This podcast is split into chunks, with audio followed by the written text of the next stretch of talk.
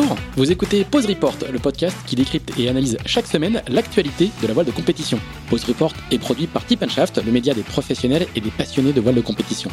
Tip Shaft, ce sont deux newsletters hebdomadaires en français et en anglais, des podcasts, des événements, des formations, ainsi qu'un festival du film et un studio de production de contenu que vous pouvez retrouver sur tipandshaft.com. Je suis Pierre-Yves Lotrou et je vous souhaite la bienvenue dans Pause Report.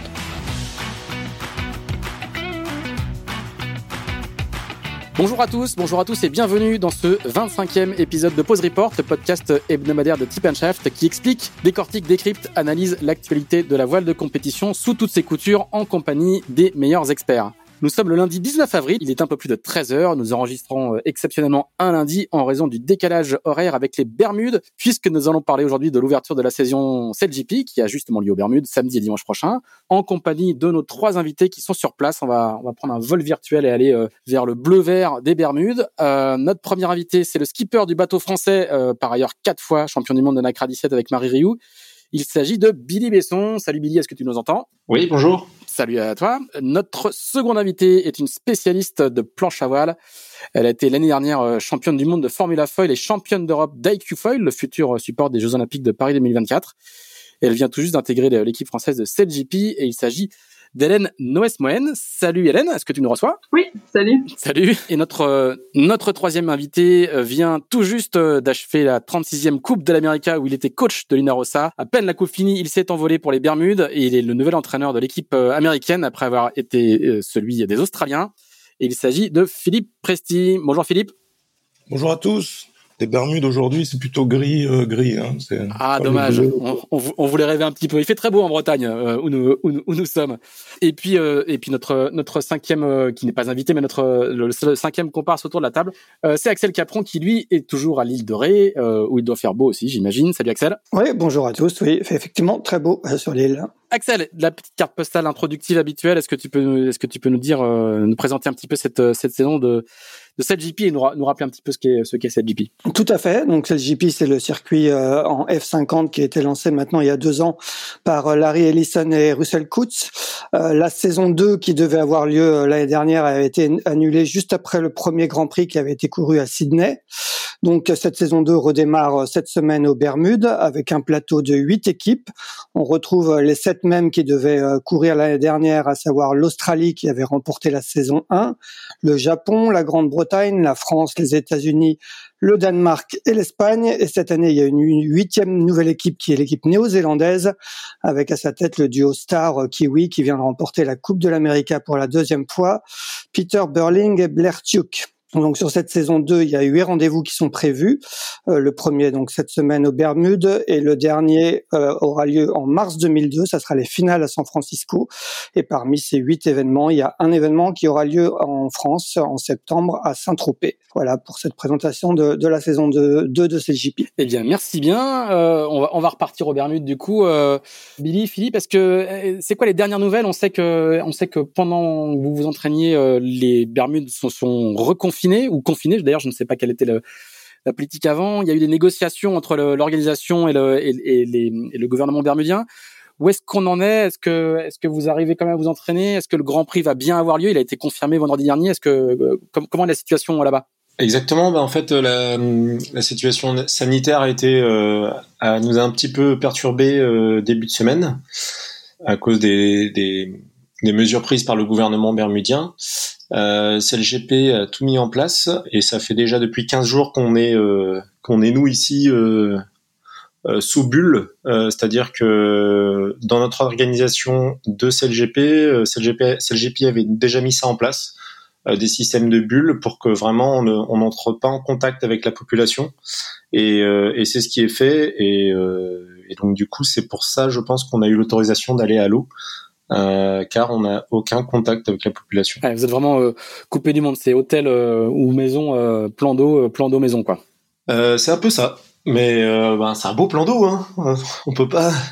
Franchement, je pense que ceux qui ont vécu ici la Coupe de l'Amérique, ça devait être vraiment super parce que les conditions sont top, la mer est plate et c'est parfait pour les bateaux volants que sont les F-50. Axel Ouais, bah, est-ce que justement vous pouvez nous raconter un peu une journée type euh, sur euh, depuis que vous êtes arrivé ici euh, aux Bermudes? Peut-être on va demander à, à, Philippe. Philippe, c'est quoi la journée type de l'équipe américaine aux Bermudes de, depuis deux, deux, trois semaines? Alors notre journée type, elle a été un peu chamboulée hein, parce que on a on n'a pas les, tous les bateaux à disposition en même temps et du coup on est obligé de partager un peu les, euh, les bateaux. Donc il y a quatre bateaux à l'eau, huit équipes. Donc on a on a on a partagé notre bateau avec les Australiens qui euh, qui ont mis euh, qui ont mis notre F50 à l'envers. il y a trois jours de ça, donc notre jour des types est un petit peu chamboulé. On est plus dans le bricolage et, et la réparation et essayer de, de remettre les, les, choses en ordre que que vraiment l'entraînement. mais en général, ben voilà, on a une navette à 7h30. Euh, comme on n'a aucun contact avec la population, on est euh, sur notre Zodiac avec euh, notre équipe navigante et technique. Il y a 10, 10, personnes sur le Zodiac qui nous amènent à la base euh, qui est située, située à Dockyard. C'était là où, on, où, la base Oracle était, était installée en 2000, 2017. là, on a chacun une tente, chaque équipe a une tente euh, dans lesquels est, euh, est le, le, F-50. Et euh, voilà, on se retrouve dans cette tente pour bah, préparer le bateau, faire les débriefs, s'organiser. Et puis voilà, on sort de la tente en général pour pour mettre le bateau à l'eau, puisque bah, toute l'équipe technique et, et, les navigants sont bah, sont partie prenante dans cette dans cette opération là. Et donc en général, le bateau à l'eau vers vers 10 heures, entre 10 heures et midi, puisqu'il y a quatre bateaux de grue, ça prend un petit peu de temps. Et, euh, et puis ensuite, ben, comment on se partage euh, en général un bateau euh, pour deux équipages, parfois trois équipages? On a des petits créneaux de, de entre une heure et demie et deux heures d'entraînement dans la journée. Et ben, le soir, la manip inverse, il faut ramener les bateaux soit au mouillage, soit les sortir, les les bichonner, les préparer pour qu'ils soient prêts pour le lendemain. Et puis la, la navette doit doit partir avant 7 heures parce qu'à 7 heures il y a le couvre-feu et a priori on n'a plus le droit de de se balader euh, ni en ville ni sur le plan d'eau après euh, après 19 h Voilà, c'est un peu le, le programme. D'accord. Et, et, comment ça se passe du coup si vous si pour l'instant vous, vous n'avez que quatre bateaux à quel moment vous récupérez les, les, tous les bateaux pour euh, pour aller pour aller courir ensemble? Bah ça ça dépend des de, de ce qui de ce qui va manquer en ce moment là dans notre chavirage le plus ennuyeux ça a été quand il a fallu remettre le bateau à l'endroit euh, on a cassé les, euh, enfin les, les, euh, les tubes de barres ont été cassés. c'est les, les, les, tubes qui relient les deux barres de, de, de, chaque coque. Et, et du coup, bah, cette pièce-là, on essaie de la faire la faire venir. On n'avait pas beaucoup de spares puisque en fait il y a un nouveau bateau qui arrive, c'est le bateau néo-zélandais qui est en train d'être terminé, d'être assemblé. Il a été construit euh, il, a été fini en février à, en Nouvelle-Zélande, donc, euh, donc, il est un petit peu un petit peu en retard. Il n'a pas encore touché l'eau ce bateau. Donc on, manque un peu de spare. Donc là pour l'instant on est c'est un peu le, le point d'interrogation quand est-ce qu'on va récupérer ces pièces-là pour pouvoir aller sur l'eau? On espère euh, mercredi. D'accord, mais sinon les quatre autres bateaux, enfin les, les trois autres bateaux euh, plus le bateau ils sont des, ils sont déjà sur place. Euh, genre, samedi vous aurez huit bateaux. Si, si, tout va bien, samedi vous aurez huit bateaux pour régater. Ouais, c'est clair. Ouais.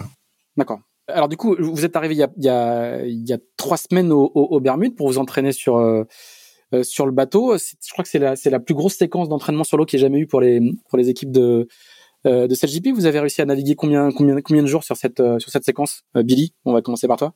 Alors nous, on n'a pas été chanceux, on va dire. C'est-à-dire que dans notre vol dans notre vol entre Paris et Londres il y a eu quelqu'un dans le vol qui a eu le Covid ah. et donc du coup euh, du coup on était considéré comme cas contact et donc du coup on est resté 14 jours à l'isolement donc euh, heureux donc c'est vrai que en 15 jours sur place on a navigué on avait navigué 3h45 exactement d'accord donc c'est vrai que c'est très très peu euh, donc c'était assez, assez ennuyeux. C'est vrai qu'on comptait en plus dessus. Euh, nous, euh, on manquait vraiment beaucoup euh, et on manque toujours beaucoup de, de navigation, d'heures de navigation sur ce genre de bateau.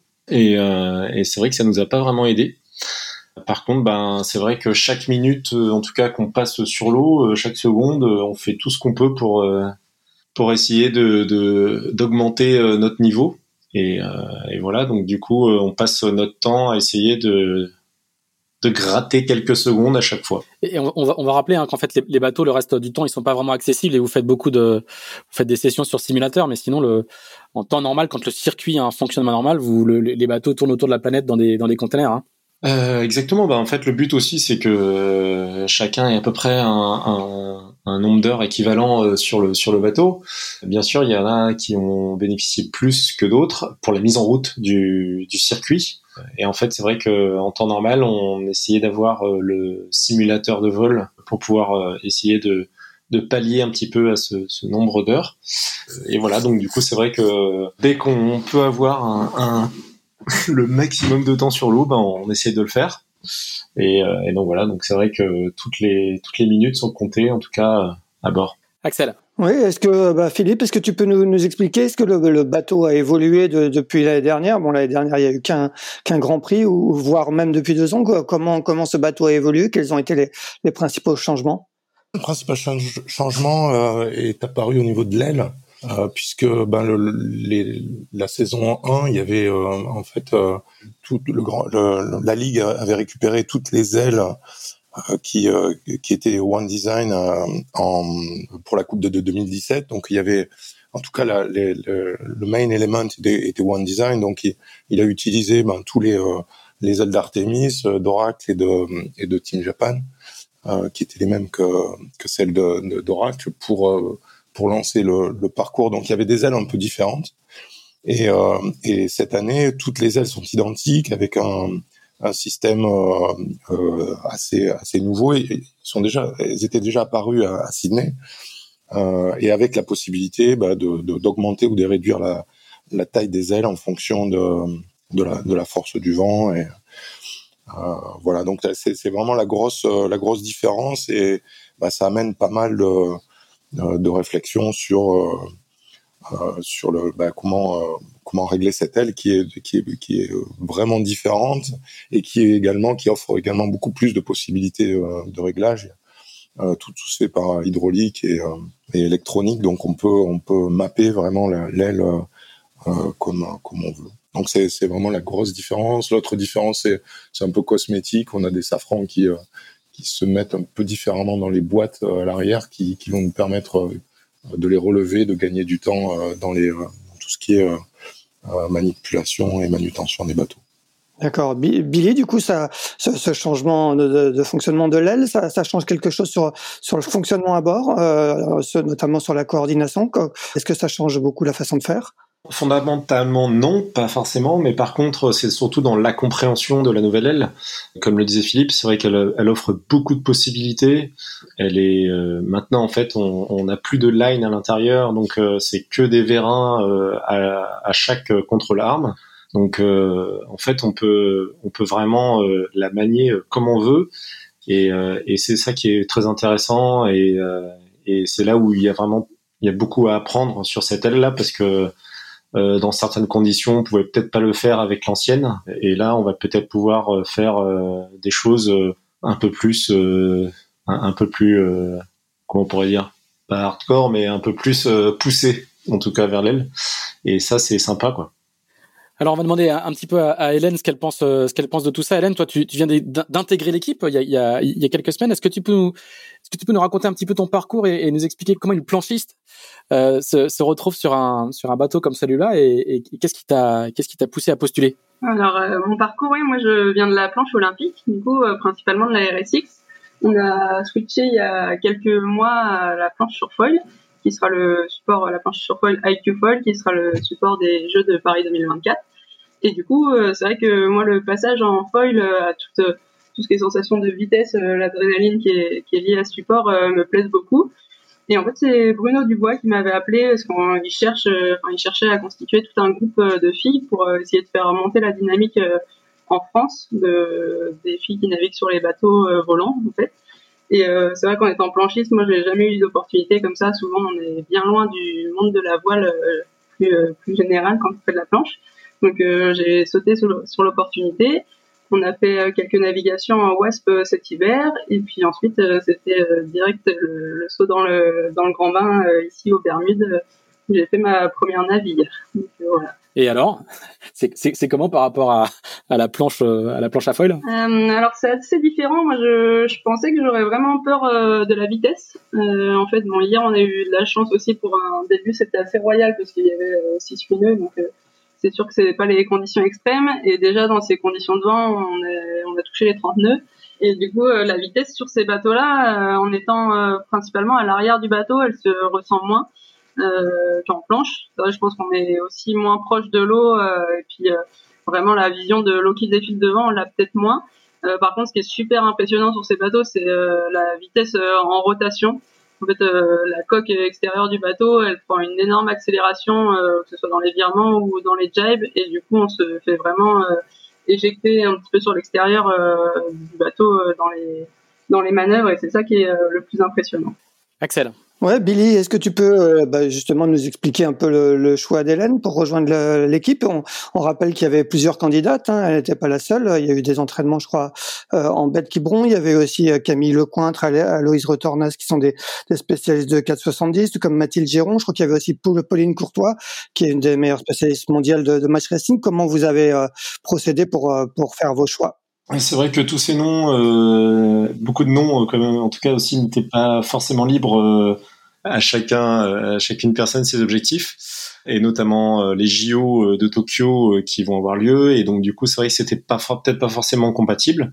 Et c'est vrai que ben, Hélène aussi a une forte expérience en foil, championne du monde aussi.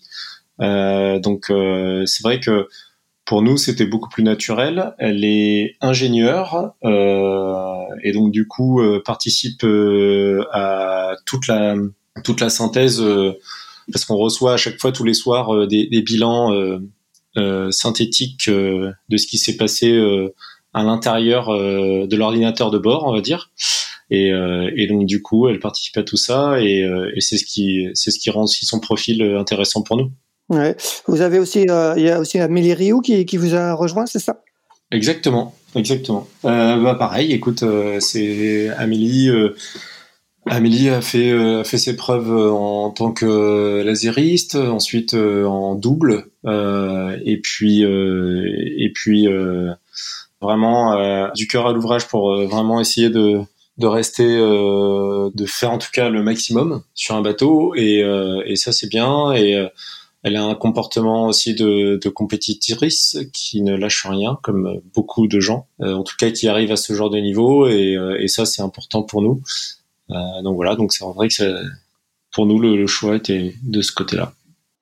Parce que il y a un règlement obligatoire. Comment ça se passe finalement pour cette intégration de, de, navigantes au, au sein des, des équipes de CJP euh, le, le, but euh, en soi, c'est vraiment d'essayer euh, d'apprendre à naviguer sur ce genre de bateaux euh, bah, qui sont pas à la portée de tous et essayer de, de vraiment comprendre toute, ces, toute, toute cette machine qui est aussi c'est le GP.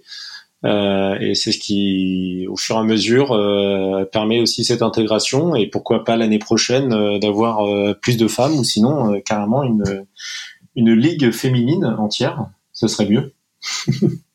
Ouais, Philippe, je crois que vous avez vous aussi intégré sur le, dans l'équipe américaine des, des, navigantes. Comment vous, comment vous avez fait votre votre choix? Comment ça s'est passé? Nous, euh, à cause de, la pandémie, on n'a pas pu euh, bah, réunir de, on n'a pas pu faire de, de stage ou réunir de tests euh, aux États-Unis. Donc, les les filles qui étaient intéressées par ce programme ont fait acte de candidature et puis on a on a regardé sur les profils et puis qu'est-ce qu'ils pouvaient apporter au à notre projet et vers où on avait envie de euh, ben, de s'envoler avec ces, ces filles-là. Et on a choisi euh, euh, Daniela Moroz, qui est une multiple championne du monde de, de kite à foil, qui est bah, qui est une, une jeune très talentueuse athlète en lice pour les, les, Jeux de 2024 à Paris, puisque Kite à Foil sera, sera au programme. Donc elle a vraiment une culture du développement du matériel, euh, euh, de, une culture de régatière également. Et ben, elle nous apporte une fraîcheur, euh, une fraîcheur. Euh, ces équipes de garçons, au bout d'un moment, c'est ça tourne un peu en rond. Donc avoir, avoir, voilà, avoir de nouvelles idées, une fille au milieu de d'un groupe de gars, c'est c'est super, c'est super sympa. Ça, ça amène de la fraîcheur. hier, par exemple, elle avait les mains dans le carbone pour réparer la, le, le, le fairing qui était qui était cassé avec avec tout le monde. C'était c'était top. Elle nous amène des, idées nouvelles. Et puis on a une, seconde jeune athlète qui qui s'appelle CJ Perez, qui est qui est d'Hawaï et euh, l'an dernier, elle faisait encore de l'open beak. Voilà. Elle doit avoir 16 ans et demi ou 17 ans. Et euh, elle est, euh, elle fait du wasp. Elle est euh, et on, on, a recruté ces, euh, ces filles-là essentiellement sur bah, sur candidature, sur les images vidéo et puis les, les le, le, shooting qu'elle nous a envoyé nous a vraiment bluffé. C'est une petite une petite fille super dynamique et, et incroyable en termes de, de manœuvre sur son wasp et sur euh, ça, elle fait du surf à foil également. Donc voilà, on a vraiment cherché euh, des, à, à, développer une, euh, une culture du foil plutôt qu'une culture de la régate. Et, euh, et on accueillera CG bah, quand elle aura 18 ans, parce que elle est un peu jeune, donc ça sera à l'automne. D'accord, très bien. Alors, il y, a eu beaucoup de changements dans l'équipe américaine. Hein. Toi, toi-même, tu étais euh, avec l'équipe australienne sur la, la saison, la première saison. Euh, et puis euh, James, euh, Jimmy Spittle est arrivé dans, l'équipe américaine. Raconte-nous un petit peu le, les coulisses du transfert. Comment comment ça s'est passé On a, on a l'impression que quand on quand, on achète Spittle, il y a y a, y a Presti dans le package euh, presque de manière systématique. Comment comment ça s'est déroulé?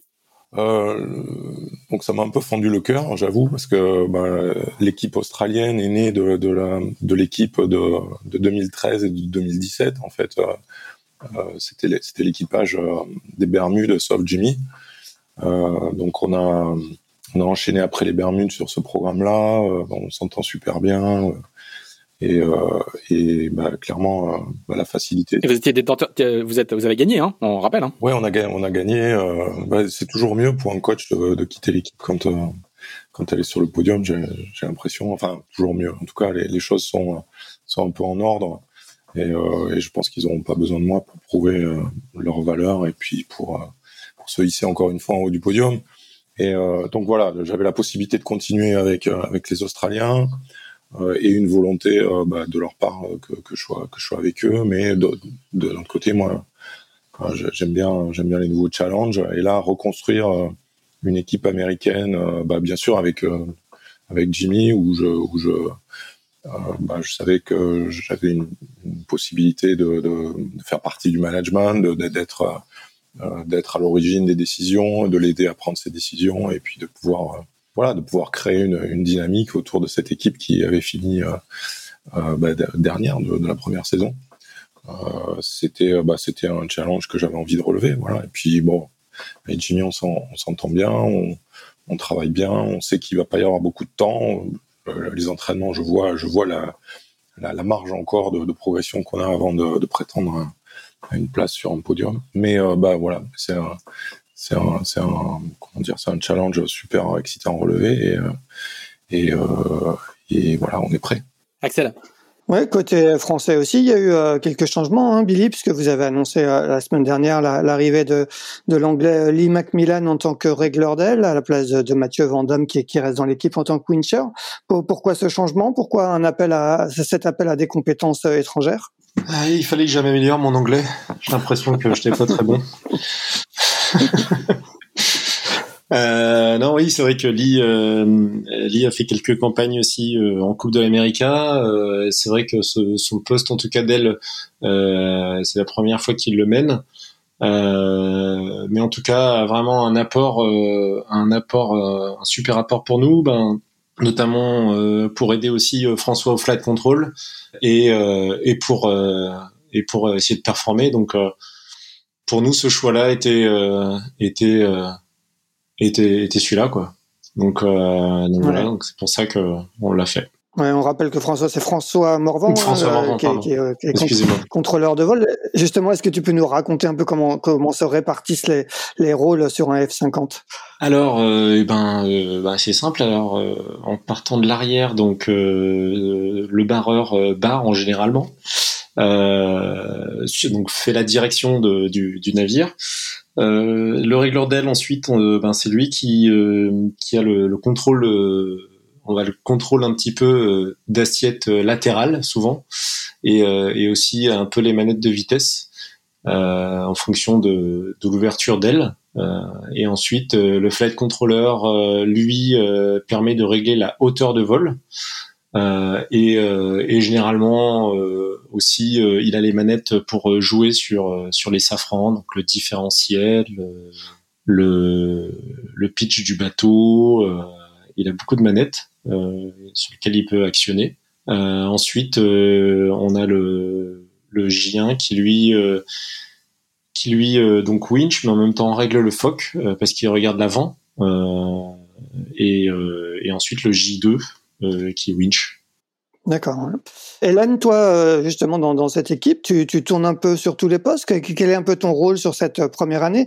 Et je crois qu'avec Amélie, je pense qu'il y a, si j'ai bien compris, il n'y en a qu'une seule de vous deux qui fera le, le, le reste de, de la saison. Est-ce qu'il y a un peu de concurrence? Comment ça se passe?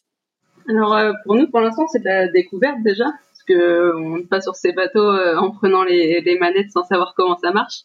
Euh, c'est vrai qu'on arrive dans un circuit où il y a que des gens qui ont soit navigué sur les saisons passées, soit sur la Coupe de l'Amérique, donc on va pas prétendre à prendre la place de quelqu'un tout de suite. Donc ça va plutôt être de la formation au fur et à mesure.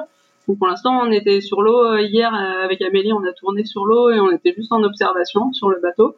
Euh, L'idée, c'est qu'on puisse, euh, dans la saison, essayer un peu plus les postes, euh, voir comment ça se passe. Et comme disait Vinny tout à l'heure, euh, dans l'optique de peut-être créer un bateau féminin ou une ligue féminine dans les années à venir. Donc l'optique, c'est vraiment de, de, la formation pour l'instant. sur la régate ici aux Bermudes, on n'a pas encore vu comment on allait faire, si on aurait des, des, des rôles annexes ou de, de l'observation tactique, par exemple. Mais l'idée, c'est vraiment d'y aller progressivement. Et après, euh, bah, sur euh, qui va continuer sur la, le reste de la saison avec Amélie qui va naviguer ici aux Bermudes, euh, je pense que ça dépend en, grande partie de comment ça va se passer au niveau humain, parce que c'est quand même un équipage et, ça, c'est des choses qui se contrôlent pas sur une, une, sélection de comment ça va se passer. Mais l'idée, elle serait peut-être plus de, de, se partager la saison avec Amélie, parce qu'on est tous les deux aussi engagés sur, sur des projets olympiques, et aussi pour permettre bah, à ce qu'il y ait deux filles qui profitent de, de cette cette formation justement au F50 plutôt qu'une. Quoi. Donc, euh, on va voir comment ça se passe euh, à l'issue de la semaine d'entraînement là, mais ce sera euh, bah, probablement une rotation sur la saison. Alors, comme, tu disais, Hélène, il y a, un peu, de bollinge là, sur le, sur, sur l'eau, sur sur GP. On va rappeler en, plus de, James Pittil qui est avec les Américains et la nouvelle équipe néo-zélandaise avec Berling et Tuke. Il y a les Anglais qui sont là avec Ben Hensley. Il y a Tom Slingsby qui est avec les Australiens. Il y a Nathan Autriche qui est avec les Japonais. Phil Robertson, qui est champion du monde de match racing avec les Espagnols. Donc il y a, vraiment quand on quand on voit le plateau, euh, c'est presque la coupe en mieux. C'est ce, que disait Billy d'ailleurs dans le dans à Tip euh, euh, récemment. Philippe, je voulais savoir un petit peu ce que tu en pensais, justement, toi qui arrives de la Coupe, comment ce plateau est, jugé par les, les, vétérans de la Coupe? Est-ce que c'est est -ce c'est encore mieux que la Coupe? Est-ce que c'est l'antichambre de la Coupe? Comment tu vois ça? La Coupe, c'est euh, différent, euh, dans la mesure où il faut développer un, un bateau. C'est vraiment le, le, Comment dire c'est vraiment très très différent dans l'esprit. Euh, il faut euh, il faut euh, construire, faut, faut, faut être dans une équipe qui a des moyens, faut construire et concevoir un, un objet, il faut développer l'objet. Donc en fait les les navigants sont sont des pilotes d'essai, ils doivent amener énormément de, de leur savoir-faire, leur imagination, leur idée vers vers, vers le développement pour, pour créer de, le, le futur euh, à l'intérieur des règles. Voilà. Donc c'est le, le, challenge, il est vraiment différent. Euh, ici, c'est euh, ça, me, ça me rappelle un peu le, les, les, saisons de match race que j'ai pu faire quand quand j'étais athlète, où euh, où euh, bah, les bateaux sont plus ou moins identiques. Il y a le, un super niveau. On a très peu de temps d'entraînement. Il faut s'adapter très très vite à, à des situations. Et, et globalement, le, le who de la régate est là. Donc la, la, la, comment dire, la, la, démarche est assez différente de, de la Coupe de l'Amérique où la Coupe de l'Amérique on a le temps, enfin on a le temps, on a le temps de développer euh, euh, son savoir-faire. On fait des heures de test avant de faire la première régate. Globalement, on a dû naviguer trois ans et on a fait euh, quoi, 15 régates en allant au bout. Et là, on va en un week-end, on va faire avec l'entraînement, on va faire autant de régates qu'on a pu faire sur sur toute la dernière campagne. Donc le, c'est vraiment c'est vraiment un exercice différent. Mais, mais au final, c'est les mêmes, c'est les mêmes marins à la barre. Ouais, les mêmes marins à la barre, mais euh, mais on leur demande pas la même chose. Ouais. Euh, je sais pas si je suis. Si, si, il n'y a, a, a, pas le développement, c'est des, des monotypes. Hein. Ouais, ouais, les bateaux sont, sont monotypes. Et, et ce qu'il faut bien comprendre, c'est que la coupe, il y a tout cet aspect de développement est super important. Euh, Et puis à la fin, il faut pouvoir régater. À la fin, une fois qu'on a le bateau abouti, il faut pouvoir faire faire les bons choix et résister à la pression, etc. Donc il y a, y a c'est c'est c'est un, un, petit peu plus enfin compliqué, mais à la fois bah, le CLGP, c'est c'est la comment dire, c'est l'aspect sportif euh, dans, dans, dans, sa splendeur, où euh, les bateaux, les, les, marins ont les, les, mêmes, les mêmes bateaux. Euh, les courses sont très ramassées, 15 minutes au maximum. Il y a plein de décisions à prendre. Voilà, c'est assez différent et, et c'est pour ça que moi, moi j'aime bien me balader sur, sur ces deux circuits parce que ça, c'est faut, faut rester vif. Billy, euh, j'imagine que pour euh, pour quelqu'un comme toi qui n'a qui n'a pas encore fait la Côte d'Amérique, euh, ça doit être un, un aspect assez sympa justement ce petit côté un peu piste aux étoiles, hein, et, parce que sur l'eau ils sont pas ils sont pas manchots quoi. oui, oui, oui, ils sont loin de l'être. non, ouais, c'est sûr. Et mais c'est ce qui est top, hein, c'est ce qui rend aussi l'attrait, quoi. C'est que on a vraiment envie d'aller se confronter à ça, et c'est ce qui me donne envie tous les matins, quoi. c'est si euh, si je peux arriver au premier virage euh, les enfumer, euh, ça me va moi. Axel. Ouais, justement, c'est quoi les. On rappelle que c'est de la régate en flotte hein, majoritairement par rapport à la coupe qui est surtout du match race. Je crois qu'il y a juste les finales qui sont du match race sur CLJP. C'est quoi les clés les clés d'une régate réussie sur sur ce format de, de, régate en flotte, Billy?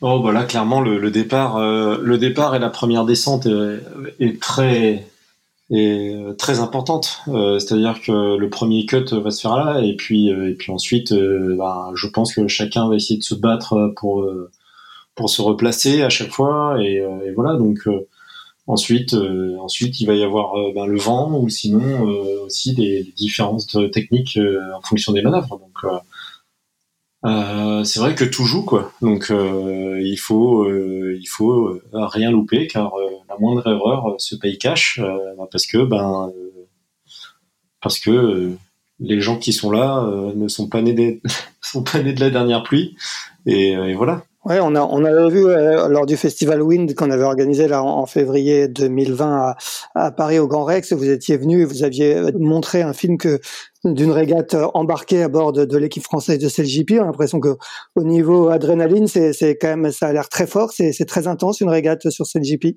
Bah oui, c'est comme disait Philippe, ça, dure 12 minutes, donc euh, à un moment. Euh, euh, en 12 minutes, il faut faire deux tours avec huit bateaux dans un endroit confiné, on va dire, vu qu'il y a des banderies.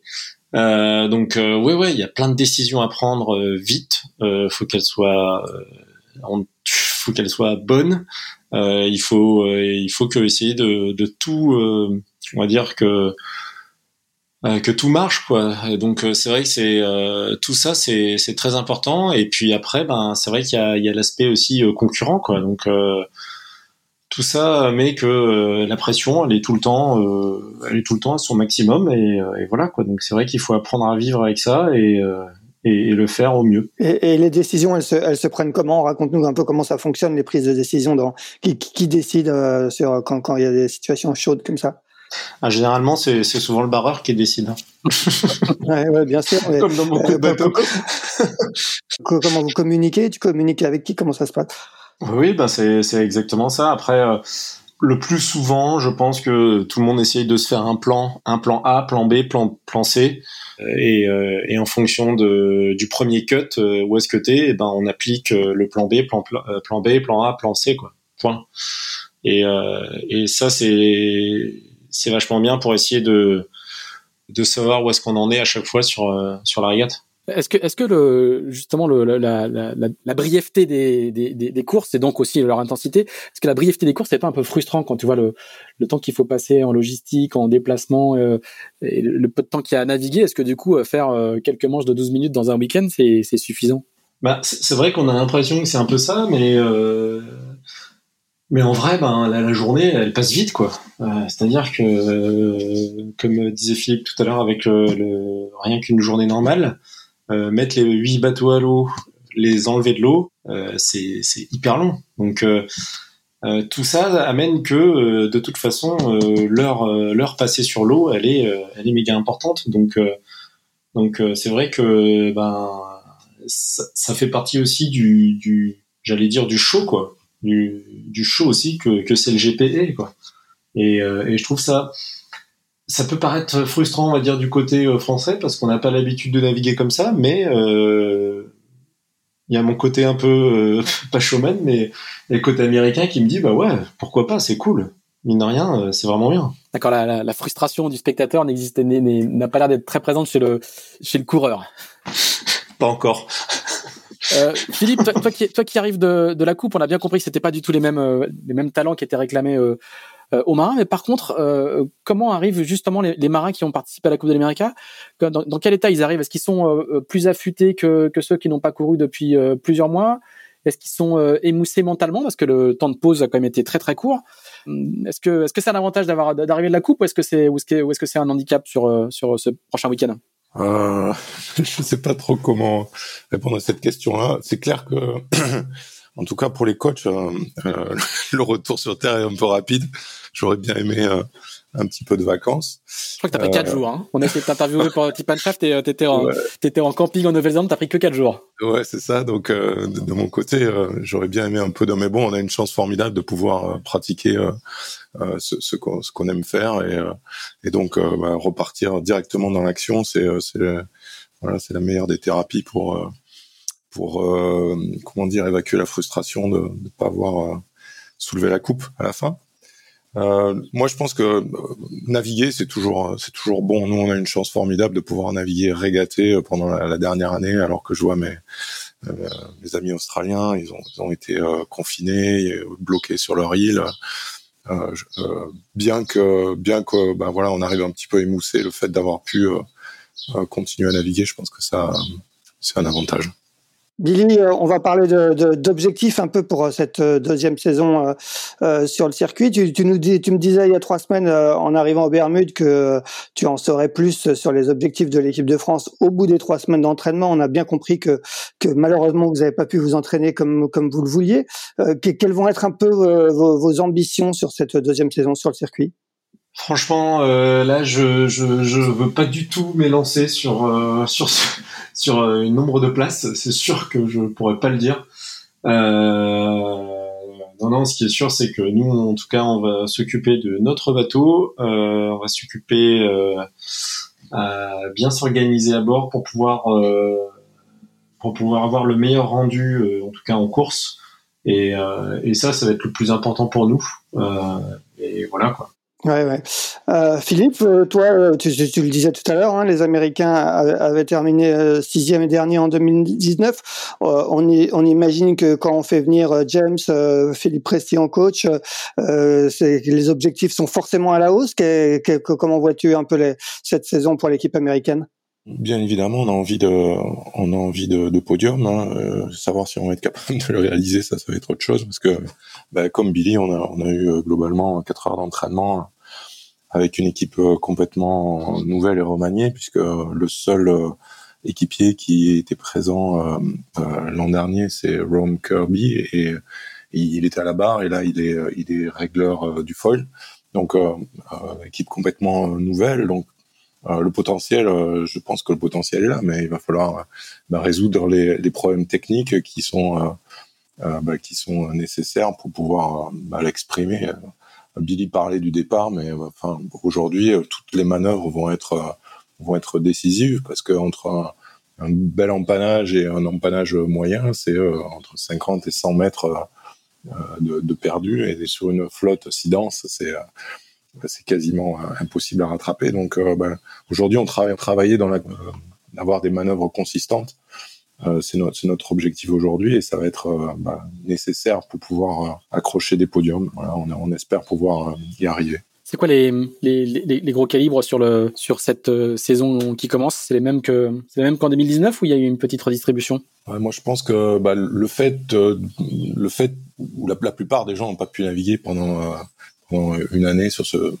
sur ce type de bateau et pas pu naviguer tout court, euh, bah, tout, toute l'expérience accumulée va être euh, un avantage certain. Donc, euh, moi, je vois bien Ineos avec Ben Ainsley, les Australiens, mener la, mener la marche. Alors, on, sait que euh, il y a un, enjeu budgétaire euh, aussi sur euh, sur ce circuit pour chacune des équipes, puisque une partie, ou en tout cas le lancement, était était financé par les par les promoteurs du circuit. Donc, il y avait, nous, on a fait plusieurs interviews avec des avec les responsables du circuit. il y a une petite pression quand même pour que pour que les équipes s'autofinancent à, à relativement moyen terme. Où, est-ce que vous en êtes vous, chacun dans dans, dans, dans vos équipes? Je sais pas si c'est Philippe, ça fait partie de tes de, ton de, tes compétences. Mais Billy, je sais qu'il est euh, il est un peu au four au moulin. Euh, vous avez encore annoncé pas mal de, de, partenaires là euh, dans, dans, les derniers jours, Billy. Où est-ce que vous en êtes sur ce sur ce dossier? Oui, alors normalement, bah, c'est Bruno qui s'occupe de tout ce dossier-là. C'est Bruno Dubois. Et donc du coup, c'est vrai que ben on, est toujours bien sûr à la recherche de partenaires, hein, comme comme tout le monde et comme aussi le circuit. Euh, ça va. Je trouve que depuis la, depuis le début, en tout cas, euh, ça s'améliore. On a de plus en plus de, de partenaires qui arrivent sur le circuit. Euh, au fur et à mesure et euh, je pense que aussi c'est le c'est le lancement euh, de CLGP c'est-à-dire que ben il faut le lancer malheureusement on a eu le le Covid qui la pandémie qui, a, qui nous a bloqué aussi une année euh, donc euh, du coup, euh, tout ça fait que ben il faut il faut repartir dessus et, et, en tout cas, je trouve que malheureusement, enfin avec ces difficultés, CLGP commence à, en tout cas à essayer de à, commence à trouver des, des partenaires. bien sûr, il en il faut en trouver plus. Hein, donc donc je pense que en tout cas, ce que j'espère, c'est que le, le le circuit soit terrain et en tout cas c'est ce que les organisateurs souhaitent et c'est ce que aussi les coureurs veulent. Donc, euh, je pense qu'on va tous y arriver. Donc il y a de la présentation PowerPoint qui tourne euh, à, intervalles réguliers. Philippe, vous de ce côté-là, vous êtes euh, vous êtes financé comment dans quel état économique à l'équipe américaine? Alors pour nous, il va falloir attendre jeudi parce qu'on a on a un, gros announcement jeudi avec un sponsor qui est assez assez sympa. Vous allez voir. bon, voilà, voilà une, une bonne nouvelle. Euh, Axel. Oui, Billy, vous, du coup, vous avez euh, l'équipe française, vous avez de la visibilité euh, sur quel terme? Vous, êtes d'ores et déjà sûr de quoi qu'il arrive de repartir l'année prochaine ou comment ça se passe exactement justement d'un point de vue plus budgétaire? Pour l'instant, de toute façon, j'ai envie de dire que tout le monde, tout le monde n'est pas sûr, hein, vu que vu la conjoncture actuelle, mais c'est sûr que on, fait tout pour, et en tout cas, Bruno, Bruno est à fond dessus, sur le sujet. D'accord. Euh, on va rappeler aussi, euh, Billy, que tu viens d'être élu euh, au conseil d'administration de la Fédération française de voile. Tu es vice-président en, charge de la haute performance. tu, tu vas aussi faire de l'ETF 26 cette saison sur les, bateaux de Jean-Pierre Dick. Est-ce que comment tu vas arriver à cumuler un peu tout ça Comment ça va Tu vas avoir le, le, temps de consacrer du temps à ton à ton rôle de vice-président? Euh, bah, j'ai envie de te dire exactement comme euh, tous les gens qui le faisaient avant. Hein les, élus ont des travails, comme tout le monde. Donc euh, oui, je pense que je vais le faire. Il n'y a pas de problème. ne t'inquiète pas pour ça, en tout cas. Quel, va être ton quel, quel, va être ton rôle exact justement au sein de dans, dans ce poste? Euh, Donc du coup sur ce poste-là, je suis en charge du haut niveau euh, et donc du coup euh, tout le bah, tout ce qui touche au haut niveau de la, de la voile française. Et, euh, et, ça, je trouve ça intéressant en tout cas. Et euh, en tout cas, enfin moi, en tout cas, ma vision, c'était de m'engager aussi au sein de la Fédé pour ça. Euh, bah parce que aussi je suis un pur produit de fédéral depuis depuis 24 ans. Euh, donc voilà, donc euh, du coup, euh, c'est aussi donner un, un, coup de pouce euh, tant que je peux, et, et, voilà. Et toi, Philippe, alors toi, t'as pas, pas été élu à la Fédé, mais c'est quoi ton, c'est quoi ton programme cette année? Il y a uniquement CLGP ou il y a, il y a d'autres, il y a, il y a déjà des, le mercato de la coupe doit battre son plein? Est-ce que tu es déjà engagé avec une équipe? Comment, quel, quel, est ton programme à venir? Euh, donc euh, bah, en numéro un et puis voilà déjà il faut faire les, les bilans de, en tout cas mon bilan personnel de, ce qui s'est passé les, dernières années là.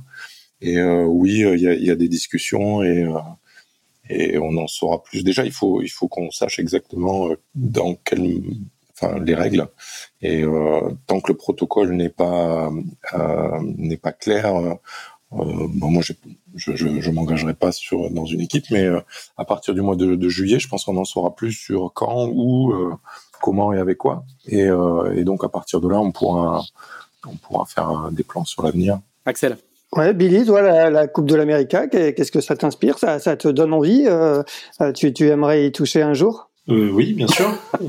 J'allais dire un peu comme tout comme tout compétiteur français. Hein. On a, je pense que oui, oui, on aimerait bien y aller. Après, euh, c'est sûr que, euh, en tout cas, moi, sur ce genre de bateau euh, qui est actuellement en foil volant, oui, moi, ça commence vraiment à réellement être le, bateau que que je fais depuis longtemps et que je souhaiterais faire en Coupe de l'Amérique. c'est sûr que si on retourne en arrière et qu'on on se remet en mode quillard, je, je, ne pense pas que ça m'intéresserait. ouais, c'est clair. Très bien. Eh ben écoutez, euh, merci, euh, merci à tous les trois. On va vous laisser euh, sans doute aller aller sur l'eau. Je ne sais pas quels sont vos slots réciproques pour la journée parce que c'est le matin au, au Bermude. On va vous laisser aller naviguer, puis nous on va continuer notre journée en Europe. Merci à tous et on se retrouve on se retrouve mardi prochain pour un nouvel épisode. On ne sait pas encore trop quel sera quel sera le thème, mais ça commence à renaviguer, donc on trouvera sans problème des sujets. Merci, bonne journée. Merci à vous, bonne journée. Allez, à bientôt, au revoir. Bonne journée.